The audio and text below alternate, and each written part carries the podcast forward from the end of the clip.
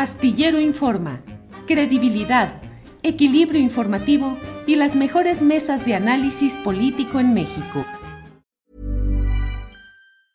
Late bloomers tend to have more curiosity. They tend to have more resilience. There's stories and mythology that this country has woven around black men. What if everything we've been taught is just all wrong? What's worth more than this fear right now? And that rising after failure is part of the glory of being a human being. Listen to deeply personal, insightful, and thought provoking stories from the world's leading thinkers and doers. Listen and subscribe to The Unmistakable Creative wherever you get your podcasts. Hold up. What was that? Boring. No flavor. That was as bad as those leftovers you ate all week. Kiki Palmer here, and it's time to say hello to something fresh and guilt-free. Hello Fresh. Jazz up dinner with pecan-crusted chicken or garlic butter shrimp scampi. Now that's music to my mouth. Hello Fresh. Let's get this dinner party started. Discover all the delicious possibilities at hellofresh.com.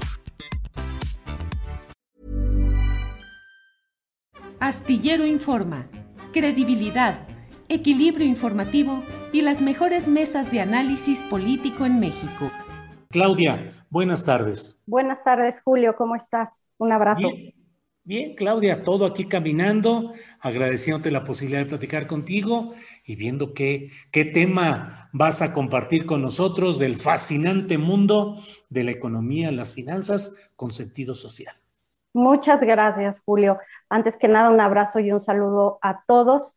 Pues este fin de semana en la revista Proceso se publicó la historia de la debacle de la dinastía alemán. Sí. Y me parece muy destacado el asunto, Julio, algo que escribimos en el libro El México que se avecina, cómo están sufriendo los negocios vinculados con los sectores regulados. Todos estos sectores como el del petróleo, la energía, eh, sectores que merecían pues mucha atención y mucha negociación del capitalismo llamado de cuates. Esos son los sectores que están sufriendo. Y al indagar un poco qué les pasó a los alemán Magnani, a los em, alemán Velasco en esta crisis, bueno, pues encontramos algo muy interesante. Galem Energy, que es la empresa que ellos formaron en 2017, justo después de que se abre la posibilidad de que empresarios privados participaran en el sector de la energía. Galem Energy es una de las empresas que formaban parte del, o que forman todavía parte del emporio de los alemán eh, Velasco. Y Galem Energy solo pudo participar en una de las llamadas rondas de Farm Out para que pudieran participar como socio con petróleos mexicanos o como empresarios eh, que por su cuenta, riesgo e inversión extrajeran petróleo de pues, zonas muy prometedoras de petróleo. Pero ¿qué sucede, Julio, cuando el gobierno del presidente López Obrador en su decálogo para la industria petrolera decide que la explotación de petróleo, la producción ya no va a ser el el ancla de la política petrolera, sino que es la sustitución de importaciones de gasolina, pues grupos como Galem Energy se quedan pues en, el, en stand-by y no pueden concretar los negocios que tenían previstos. En la revista Proceso, y me parece muy interesante indagar, el grupo de 26 empresas que forman parte del grupo alemán Julio comienza a tener serios problemas también porque como dice Edgar Amador en su libro La economía de la peste y del apocalipsis, que son una serie de aforismos sobre esta crisis que deja la pandemia, estos grupos, Julio, que tienen de alguna manera eh, muchos activos eh, inmobiliarios, muchas expectativas también de negocios, pues se transformaron en monstruos, en gigantes, en elefantes, que no pueden hacerse líquidos Aún así, eh, bueno, sucede que los alemán eh, Velasco se dan a la, gran eh, pues, sueño de recuperar lo que fue el negocio de la radiodifusión. ellos querían seguir participando en el negocio de la radio.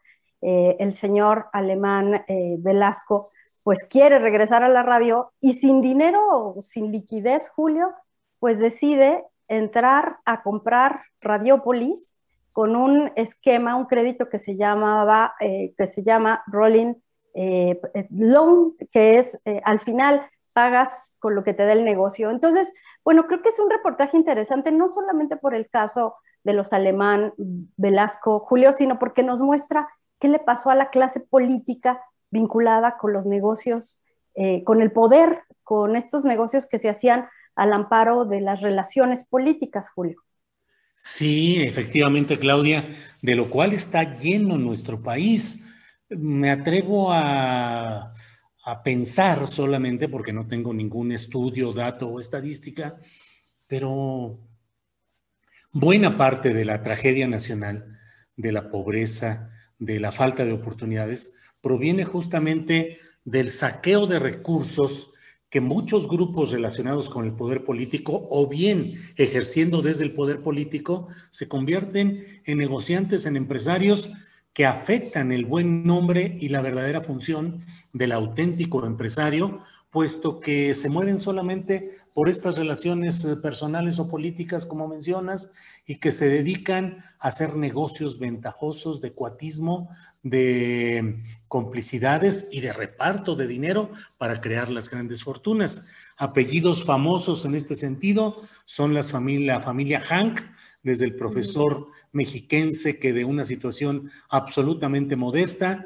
fue ocupando cargos públicos, presidente municipal de Toluca, gobernador del Estado de México, secretario de Agricultura, jefe del Departamento del Distrito Federal, y a la par de su paso por los puestos públicos, fue el enriquecimiento. Y también la familia alemán, eh, con Miguel Alemán, el que fue presidente de la República, que fue el primer personaje con el cual se destapó toda esta fiebre eh, de políticos y empresarios haciendo dinero de la peor manera. Así lo veo, Claudia.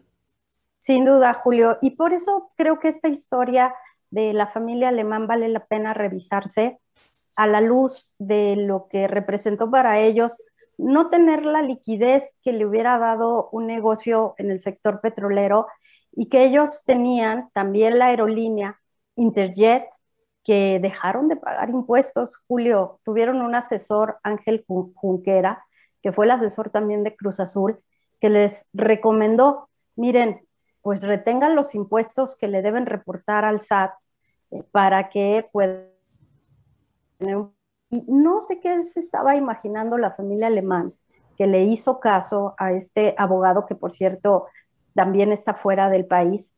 Hoy Alemán Magnani está en Francia, él tiene la ciudadanía francesa, está pues tratando de demostrar a través de sus abogados que pues sí retuvieron los impuestos, pero que no solo, que no fue él, sino que fueron sus directores y que ahora aparece Carlos Cabal Peniche y Alejandro del Valle, que son dos personajes muy oscuros, también recomendados por Ángel Junquera, y que aparecen pues en el peor de, los momentos, me parece, Julio. Imagínate si habrá eh, clemencia, como decía Juárez, a los amigos, justicia, y gracia, justicia y gracia, a los, a los que no son amigos, justicia secas. Entonces, pues van a tener que responder por una deuda que pues puede estar sumando, Julio, los 500, 700 millones de pesos y que pues lo que valía 1.500 millones de dólares de la aerolínea Interjet, pues pasará quizás a la historia pues como una de las aerolíneas que se, seccionalmente pues van desapareciendo y van dejando su operación. Y ahí viene, parece que Mexicana de Aviación, Julio. Todo un tema. Ahí viene que, dinos, aunque sea un adelanto chiquitito, digo, si es posible, Claudia. claro que, sí. Mira, Mexicana de Aviación, sus trabajadores siguen pugnando porque se reconozca que precisamente al amparo de estos negocios del poder fue eh, pues eh, violentada y fue, eh, fueron retiradas muchas de las rutas de los hubs que Mexicana tenía en el aeropuerto. Mexicana de Aviación tenía las mejores rutas, los mejores horarios, y aunque algunas personas en redes sociales me argumentan que fue resultado de la mala gestión de Azcárraga. Eh, tengo datos que sí, eh, y, y, la verdad es que me tocó mirarlo, cómo las gestiones de, y me tocó mirarlo no porque yo estuviera ahí involucrada ni nada de eso, me tocó mirarlo porque como reportera entrevisté a Luis Telles y en la antesala de Luis Telles sí vi a los empresarios, tanto de Interjet como de otras aerolíneas, gestionando cómo se atendían esos hubs que dejaba Mexicana de Aviación en momentos en donde tenía problemas con el sindicato. Esto fue durante el gobierno de Felipe Calderón, eh, Julio. Entonces, sí hay por ahí una promesa, pero reflotar a Mexicana de Aviación sería muy caro. Eh, ellos están pugnando por eso, pero eh, Aeroméxico, que en este momento está comprando aviones, está en el concurso mercantil, en el Chapter 11, que está tratando de seguir volando, México no se puede quedar solamente con una aerolínea de bandera. Necesita más participación nacional para atender el mercado de una manera soberana. Y ahí viene entonces Mexicana de Aviación, nos dice Claudia Villegas.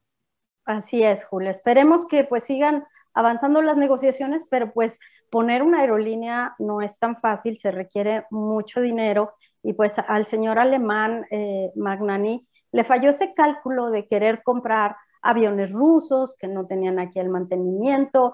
Creo que fueron muchas decisiones muy malas que, bueno, al menos sabemos que en el caso de Mexicana de Aviación, los pilotos, los sobrecargos y, bueno, si se consiguen un buen director, sería muy buena noticia, pero también necesitan capital.